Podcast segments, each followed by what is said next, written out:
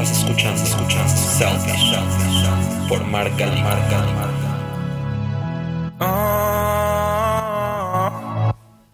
Bienvenidos a este episodio número 19 de este podcast que se llama Selfish con doble L. Yo soy Mark y aquí estoy de nuevo, como todos los lunes, les recuerdo que este podcast lo pueden escuchar en cualquier plataforma de podcast y que si les gusta, por favor lo compartan porque me ayudan muchísimo a mí. Y también les recuerdo que estamos en Instagram como self-ish o en Facebook como selfish con doble L para cualquier duda o comentario. Hoy vamos a platicar de un tema un poco denso. La verdad el podcast de hoy está un poquito denso, pero me parece importante y más por los hechos que están pasando en el mundo. El mundo se está cayendo a pedazos, se nos fue de las manos. Nos sentimos tan importantes como humanos que cargamos la responsabilidad en nuestros hombros de mantener esto a flote, y en el intento lo hemos destruido todo. La política global está llena de tensiones, extrema izquierda, extrema derecha, centralismos, utopías socialistas, fallas capitalistas. El sistema político parece no encontrar la solución.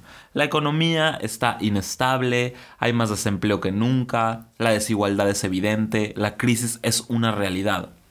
La sociedad está desequilibrada, polarizada, parece casi imposible ponernos de acuerdo en algo. Así como vemos grupos buscando libertades, por un lado vemos otros preservando su privilegio. Nuestro pensamiento está lleno de dudas, millones de cuestionamientos que no parecen tener una respuesta clara.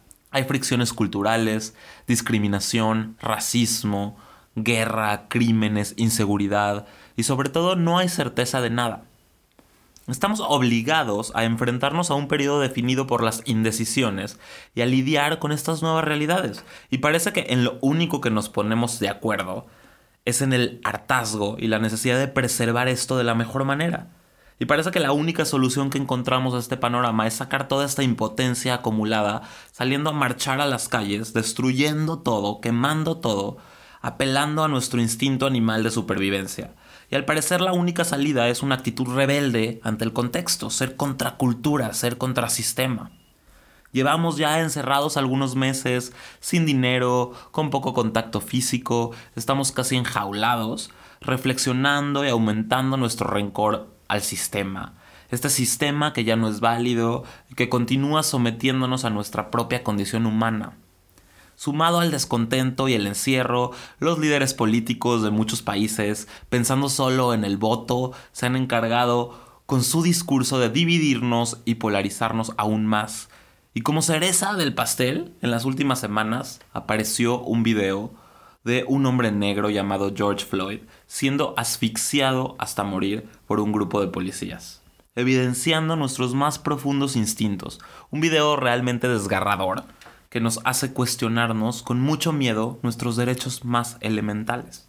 El confinamiento, la crisis económica y este video parece que fueron la combinación perfecta para despertar en el mundo algo que estaba dormido, pero sigue muy latente. Somos una sociedad racista, clasista y desigual, y este video que está dando la vuelta al mundo lo pone en evidencia. Esto no es para nada nuevo, no es que exista más racismo que antes, lo que existe es más descontento, y simplemente el video hizo tangible algo que parecía que ya era un tema pasado. La respuesta no es de extrañarse, este enojo despertó movimientos y manifestaciones en diversas ciudades de Estados Unidos, y ocasionó que el resto del mundo nos cuestionemos sobre el tema. En México, por ejemplo, se comenzó a cuestionar el tema del privilegio blanco o la discriminación por el color de piel, Incluso pudimos ver en los últimos días algunos grupos anarquistas contagiados de este sentimiento, llenando la calle con grafitis que exponen la polarización, y aunque estos grupos en definitiva parecen ser más grupos de choque con finalidades políticas y no sociales, enviados por el gobierno en turno, valiéndose de las estrategias del pasado, la realidad es que el tema de la desigualdad se ha puesto en manifiesto y aunque algunos políticos lo utilicen como estrategia, es un tema latente. A mí en lo personal les cuento, me conmueven muchísimo estos movimientos, de verdad. Veo las imágenes en los noticieros y me contagian este sentimiento de lucha.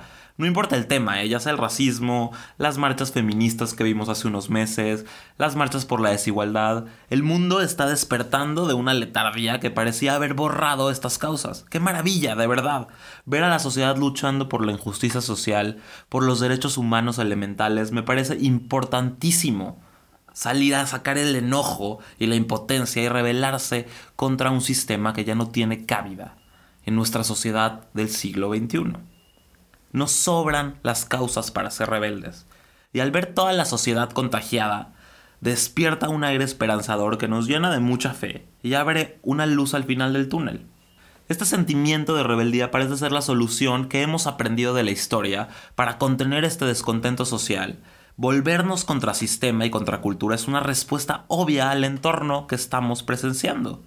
La historia nos ha enseñado que en el pasado la rebeldía era la opción más viable, por lo que hoy parece ser el único camino. Pero en realidad, y les pregunto, ¿lo es? ¿Salir a las calles a marchar, romper, quemar, con enojo, realmente es el único camino? Existe un problema fundamental con este planteamiento. Hoy el panorama es completamente distinto al pasado. Estamos en un panorama que vanagloria la individualidad, en donde lo que permea es el consumismo, y una sociedad que está en un estado líquido, adaptable y sin valores sólidos. Han muerto las utopías y no existe realmente ninguna causa que valga la pena para empeñar la vida en ella. Hay tantas causas por las cuales rebelarse como individuos en la Tierra.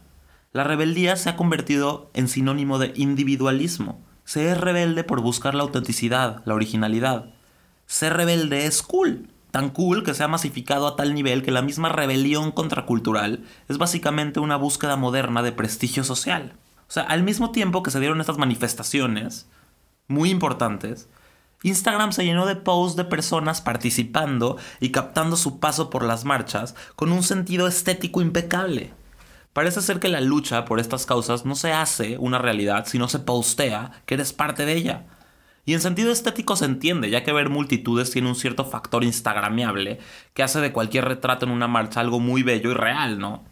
Pero ser parte hoy de un movimiento en cierto sentido es estar in y ser trendy. ¿Cuántos que subieron su foto realmente desean un cambio? ¿Cuántos solo fueron por estar al último grito de la moda?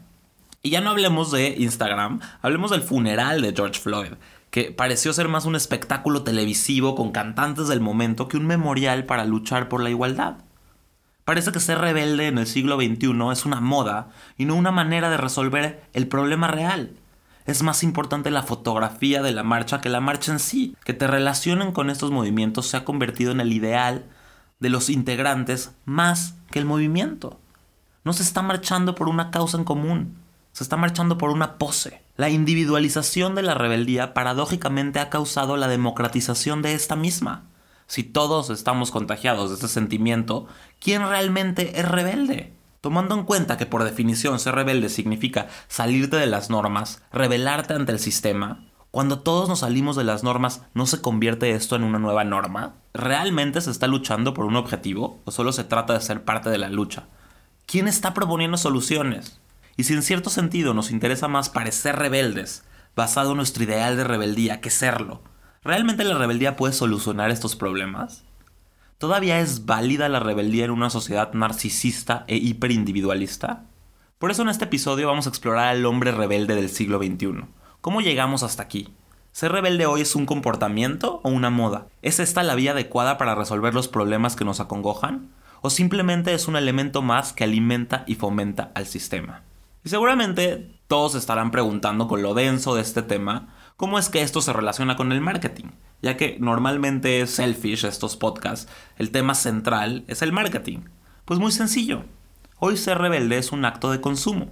En el momento que el mercado entendió esta actitud, fomentó el consumo a partir de los estilos de vida. Sí, los consumidores están vanagloriando la rebeldía en su estilo de vida, pues por obvias razones, siendo el conocimiento del consumidor el eje central de cualquier estrategia, el marketing ha encontrado en esta actitud el eje para fomentar el consumo y en cierto sentido la rebeldía se ha convertido en un fomento del sistema capitalista. El capitalismo funciona mejor en un sentido descentralizado en el que existe la posibilidad de anular o subvertir cualquier forma de producción en un momento dado. Y esa es la esencia de la rebeldía.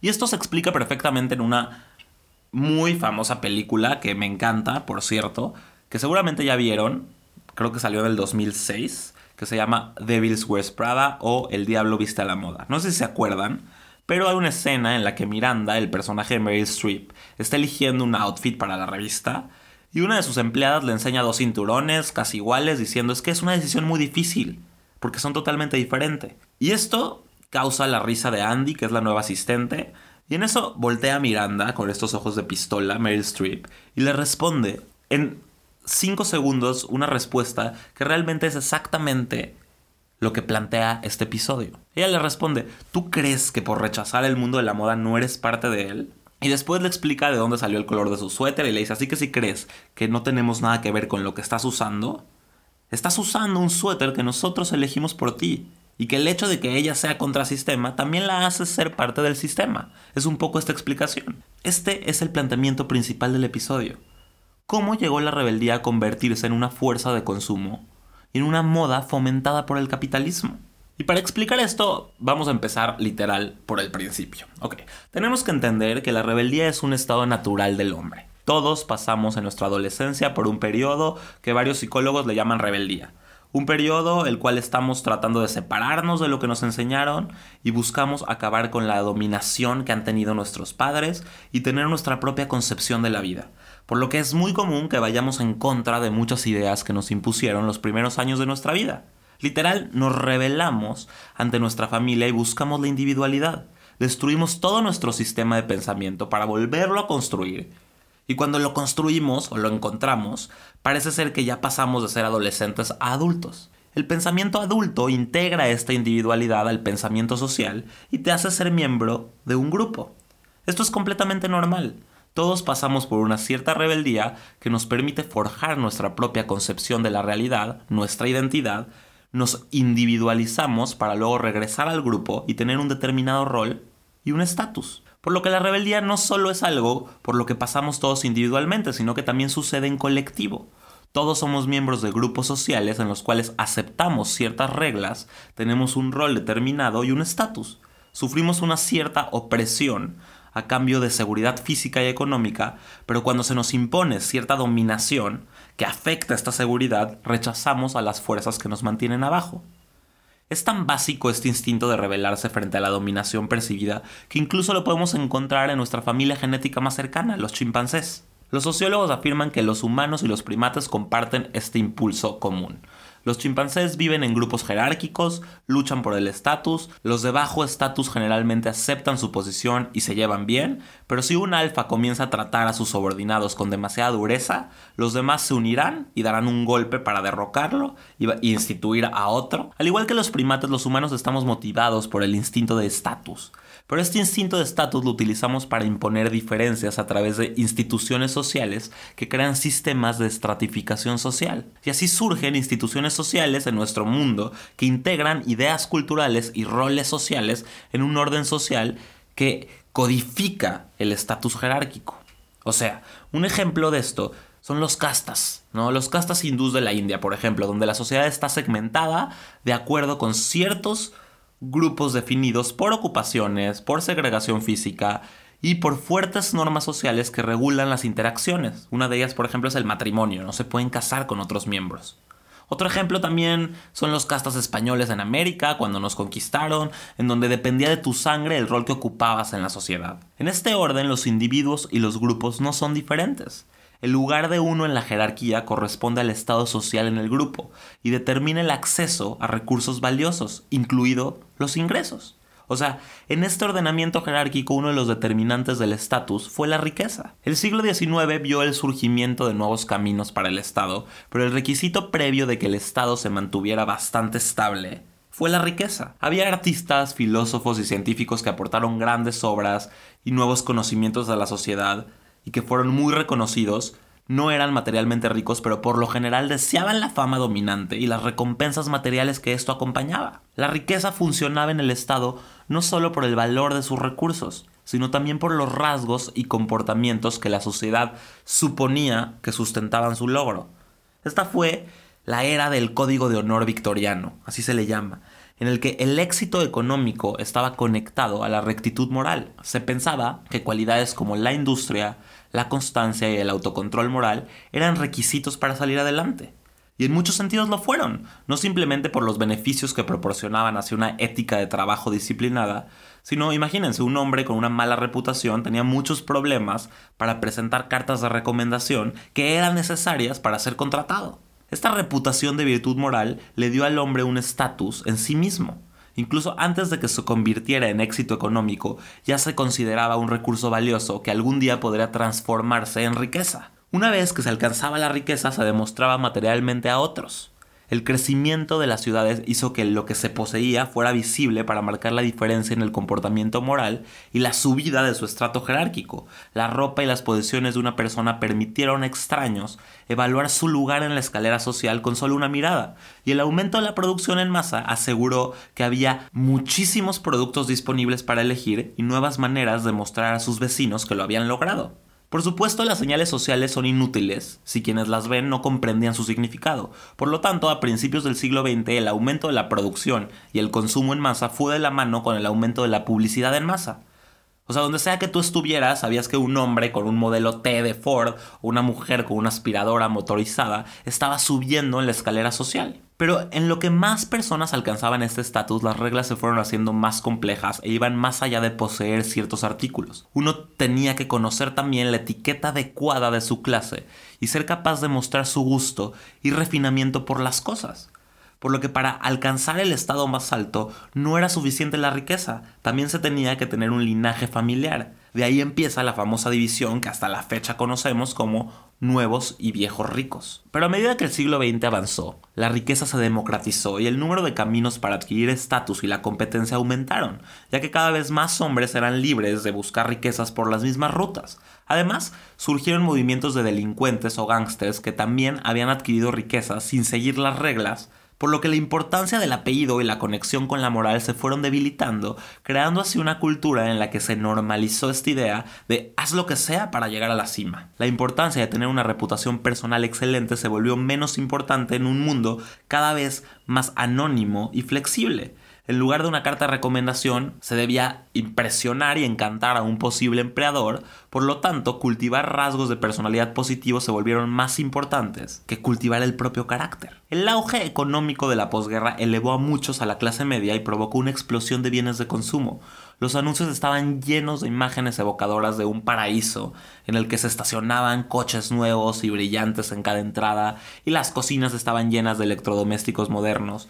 Pero al mismo tiempo que explotaron las oportunidades de consumo, los consumidores quedaron atrapados por un segundo elemento de este dilema, el motivo psicológico de la imitación, copiando los patrones de consumo de los de arriba para ganar rango. Y aquí comienza un juego o un ciclo que le podemos llamar como de suma cero. O sea, los consumidores de alto estatus introducen un nuevo gusto, las personas de menor estatus lo imitan, las personas de alto estatus luego abandonan esas posesiones porque se han vuelto muy populares entre los del bajo nivel y comienza el siguiente ciclo de imitación-abandono que en cierto sentido este ciclo de consumo no hace feliz a nadie. Y al igual que con nuestros primos los chimpancés, debido a que el instinto de estatus conduce a la rivalidad, crea una fuerza opuesta Llamamos a esto el instinto rebelde, una aversión emocional profundamente arraigada a ser subordinado. El instinto rebelde alimenta nuestra ira, frustración y resentimiento cuando otros intentan dominarnos. O sea, es decir, cuando captamos lo que los psicólogos llaman un sentido de privación relativa en comparación con la élite. El instinto rebelde del chimpancé solo mueve el orden del Estado, en cambio la rebelión humana puede rechazar el status quo y crear sistemas de Estado alternativos. Nuestra capacidad para crear subculturas y contraculturas de estilo de vida depende de nuestro estado e instintos rebeldes y juntos crean la dinámica del consumo opositor o la dinámica contracultural o la famosa rebeldía social. Ser contrasistema se volvió un nuevo estilo de vida. Y así fue que en la prosperidad que siguió a la Segunda Guerra Mundial se comenzaron a gestar dos movimientos de rebelión. El auge de la posguerra llevó a muchos a la clase media, pero la ola no llegó a todos los grupos por igual. Las minorías que renunciaron al final de la jerarquía de estatus fueron bloqueadas legal e institucionalmente de ascender a rangos más altos en la escala. Las mujeres, por ejemplo, que habían sido asignadas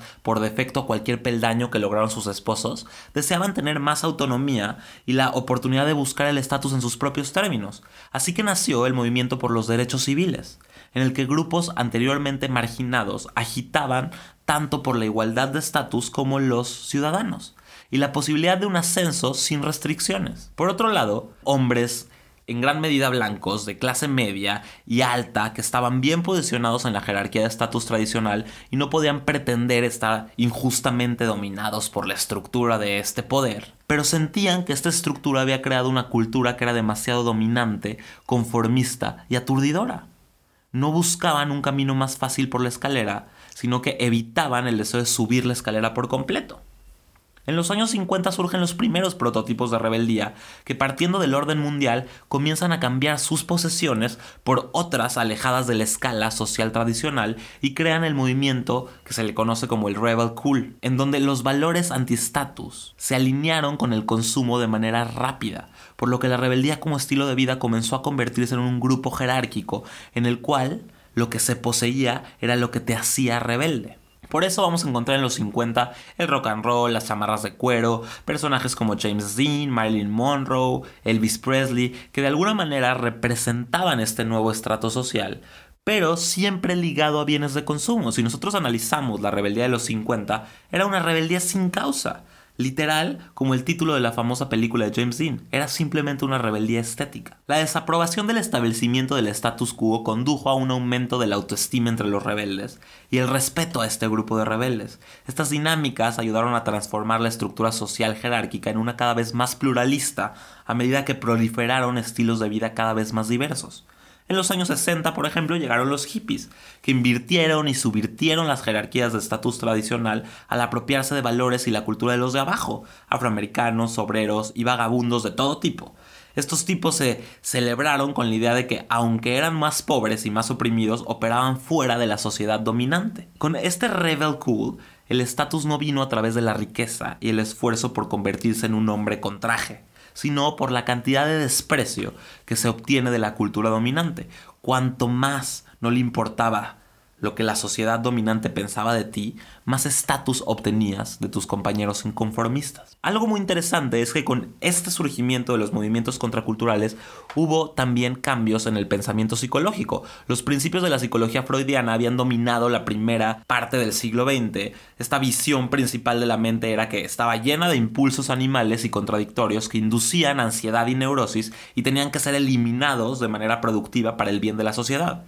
Sin embargo, los nuevos psicoanalistas, renegados y rebeldes, comenzaron a plantear una opinión opuesta, que la represión de las propias emociones y la sexualidad es lo que realmente estaba haciendo que la gente fuera infeliz. La gente necesitaba deshacerse de su condicionamiento social, expresar sentimientos directamente y tener tantos orgasmos como sea posible. El psicoanálisis había reprimido las emociones y los deseos saludables de uno, y su uso por parte de la publicidad había reducido a las personas a expresar sus sentimientos e identidad a través de objetos materiales. Entonces la respuesta fue despojar a la mente de estas ideas implantadas, arrancando estas capas falsas para encontrar el verdadero yo y luego expresarlo aparte del consumo. Esta idea naturalmente generó muchísimo temor en las corporaciones que no querían el rechazo de los jóvenes desde la cultura dominante y el consumismo de la vieja escuela cambió a adaptarse a estos nuevos mercados. Los caminos de los luchadores por los derechos civiles y los rebeldes se entrelazaron. Los activistas de las minorías rechazaron cada vez más las normas sociales, adoptaron nuevas formas de expresarse, a menudo buscando inspiración en su patrimonio cultural. Al mismo tiempo, los blancos se involucraron en el activismo social, se unieron a la lucha por los derechos civiles. Juntos estos grupos formaron el movimiento contracultural. Los objetivos iniciales del movimiento eran transformar verdaderamente la sociedad, alterar las instituciones económicas, culturales y políticas para crear una cultura nueva, más liberada, igualitaria, inclusiva, creativa, expresiva y sobre todo pacífica. Esta pelea tenía dos frentes, externo e interno. Los rebeldes protestarían externamente y trabajarían para escribir nuevas leyes y al mismo tiempo internamente se opondrían al status quo a través de la autoexpresión personal que contrarrestaba las costumbres y normas tradicionales. El movimiento contracultura dio muchísimos pasos, fue muy positivo, pero finalmente en el año 68 se topó con la resistencia armada del Estado y todo comenzó a parecer un objetivo imposible. la motivación colectiva disminuyó y surgió un nuevo principio rector para el movimiento. En lugar de concentrarse en el activismo y luchar contra las corporaciones y el Estado directamente, podría ser mejor, esto pensaron, que cada persona se concentre en mejorarse a sí misma. Si no puedes derrocar a los sistemas económicos y políticos dominantes, igual se puede trabajar para eliminar sus controles sociales de tu propia mente. O sea, a medida que cada individuo se volviera más saludable y feliz y llegara a posiciones de poder, la sociedad se transformaría lentamente de adentro hacia afuera. En cierto sentido, lo político se volvió personal y la rebeldía se volvió individual. Este cambio dio lugar al movimiento potencial humano el que se alentó a los individuos a sumergirse más y más en su ser para descubrir su verdadera identidad dado que concentrarse en uno mismo podrá conducir aparentemente a una sociedad mejor en general, esta introspección y búsqueda de autoestima positiva no se considera una actividad egoísta, sino el deber más importante de cada individuo. Y con este nuevo panorama, las preocupaciones colectivas comenzaron a olvidarse por completo. La felicidad personal se convirtió en primordial, mientras que cambiar la sociedad comenzó a parecer inútil e irrelevante y lo que comenzó como un desafío para el poder estatal y corporativo terminó jugando a su favor. Inicialmente los marketers estaban desconcertados sobre cómo comercializar con esta nueva generación de autorrealizadores que declararon su interés en el consumo convencional y conformista.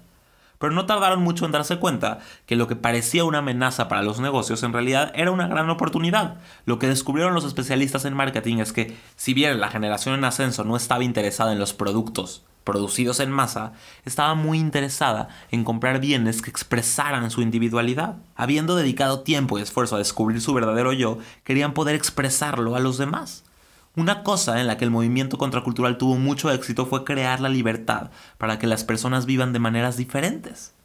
Pero los investigadores de marketing descubrieron que si bien la percepción era que todos marchaban a un ritmo distinto, los modos de autoexpresión en realidad no eran infinitos y podían clasificarse en tipos identificables. Y utilizaron solo de verdad 30 preguntas. Los investigadores descubrieron que la totalidad del público se podía clasificar fácilmente en una docena de categorías diferentes que se marcaban según sus patrones de comportamiento. Estos patrones se denominaron estilos de vida e incluyeron estilos como I am me, que buscan nuevos valores, romper con las tradiciones e inventar sus propios estándares, o estilos como experimentales, que son personas que buscan el crecimiento interno a través de nuevas experiencias, y un sinfín de estilos de vida.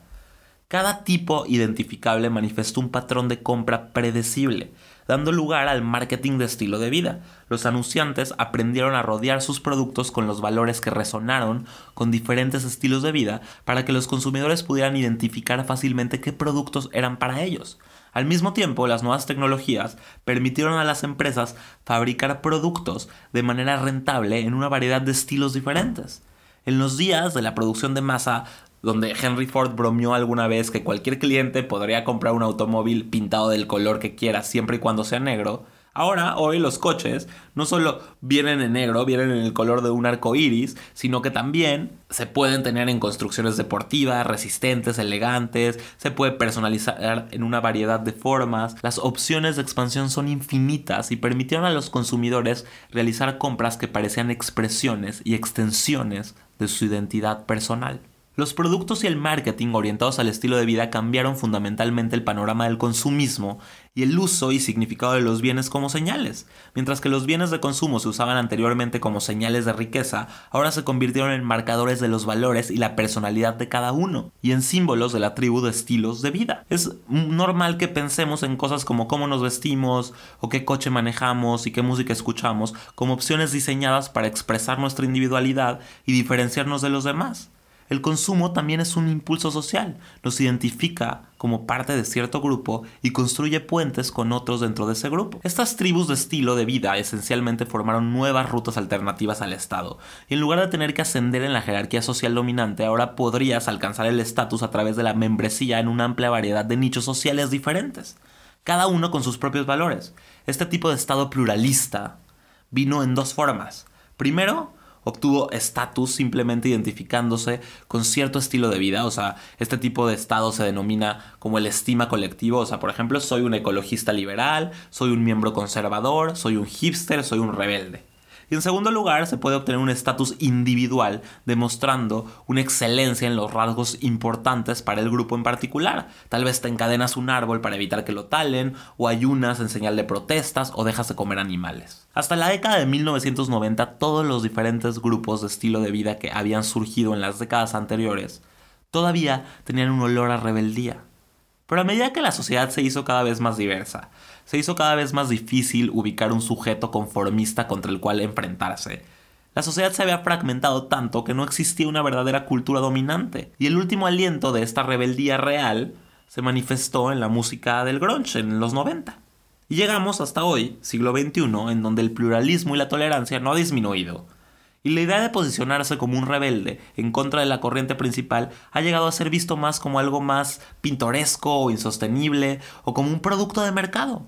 Un único papel para ser evidenciado con una dosis de ironía y autoconciencia. En lugar de ganar estatus, ya sea al escalar la jerarquía tradicional o al oponerse a ella, puedes encontrar la estima colectiva con el reconocimiento individual al pertenecer a cualquier número de subculturas o nichos sociales diferentes soy preppy, soy punk rocker, soy hipster, soy emo, soy patinador, soy rastafari, soy Pokémon, soy... Y hay muchísimas, hay más de 256 tribus urbanas y, más de 30 géneros.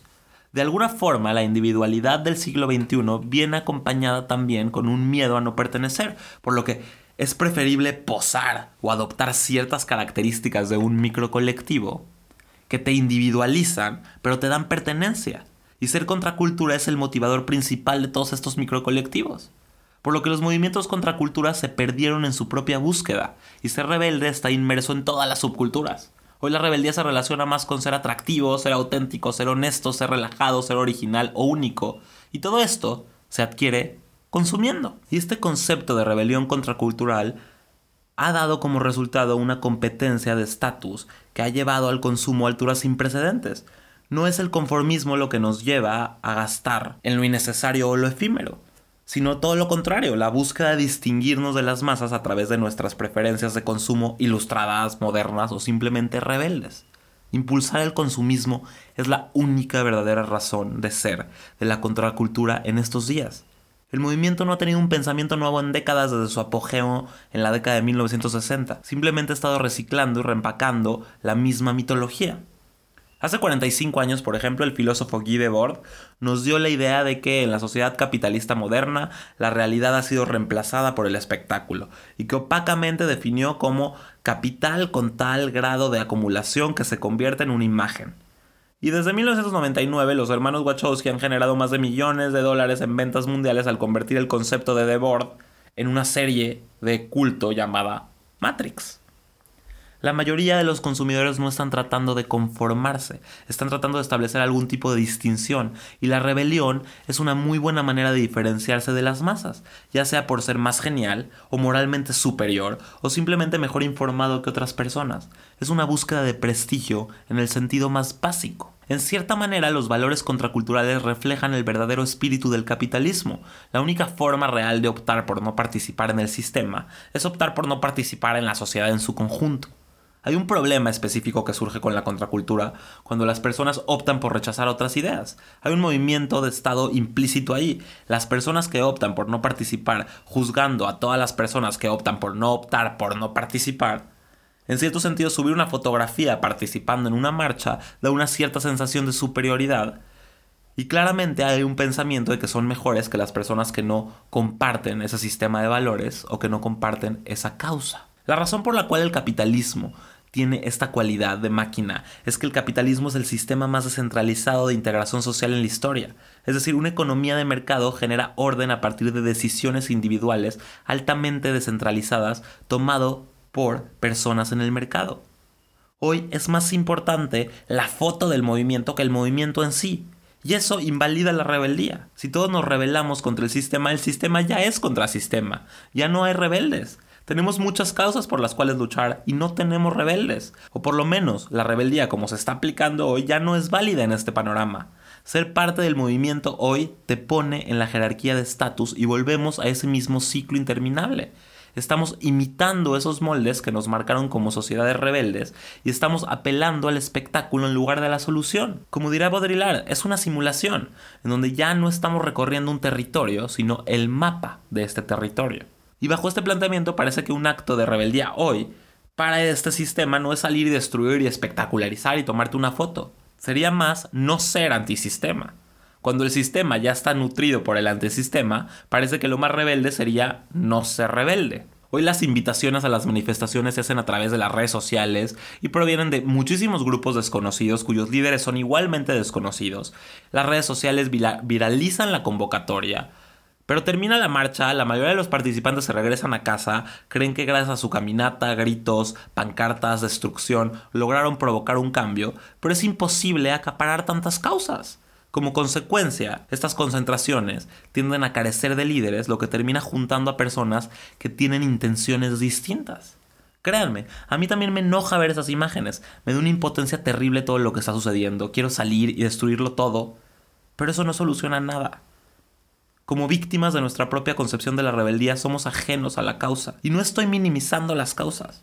Solo creo que es un buen momento para preguntarnos si estas marchas realmente funcionan o hacia dónde tenemos que dirigir la rebeldía. Manifestarse está bien, pero estaría mejor tener soluciones. Así que si quieren ser parte del movimiento, es momento de encontrar soluciones, no apelando al síntoma, sino a la enfermedad. Es muy fácil de notar el descontento, todos lo estamos, pero no necesitamos más fotos en Instagram ni espectáculos, necesitamos soluciones. ¿Quieres ser un rebelde hoy? Propon soluciones. Seamos rebeldes para conseguir ese bien supremo que trasciende nuestro egoísmo y así hacernos comprensibles para nosotros mismos, no con el objetivo de buscar una unidad, sino la libertad auténtica. Salgan a las calles, Destruyanlo todo. Quemen todo. Destruyan el sistema que ya está destruido. Pero cuando ya no haya nada, exploren soluciones.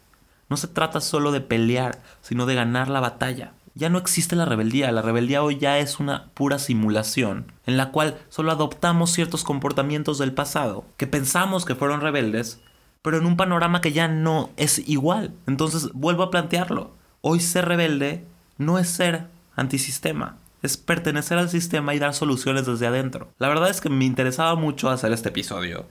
Porque me enojó mucho ver a tanta gente subiendo sus fotos y posando en estas fotos como si la causa fuera realmente algo secundario, si no era más importante que te vean ahí, que se vea que fuiste a la marcha. Me enojó mucho el funeral que le hicieron a George Floyd. Realmente. Me enojó igual que el video que lo mataron. Se me hizo un espectáculo. Me pareció una falta de respeto. Entonces, en un panorama actual, les repito, necesitamos soluciones. Y las soluciones no vienen del enojo ni de la destrucción. Vienen de ver las cosas objetivamente. Esto fue todo por hoy. Yo sé que fue un tema muy denso, pero tenía que hacer este episodio. Este, les recuerdo que si les gusta, por favor lo compartan. Y les agradezco mucho por escucharme. Y como siempre les digo, nos escuchamos la próxima. Estás escuchando, escuchando Selfish por Marca Marca.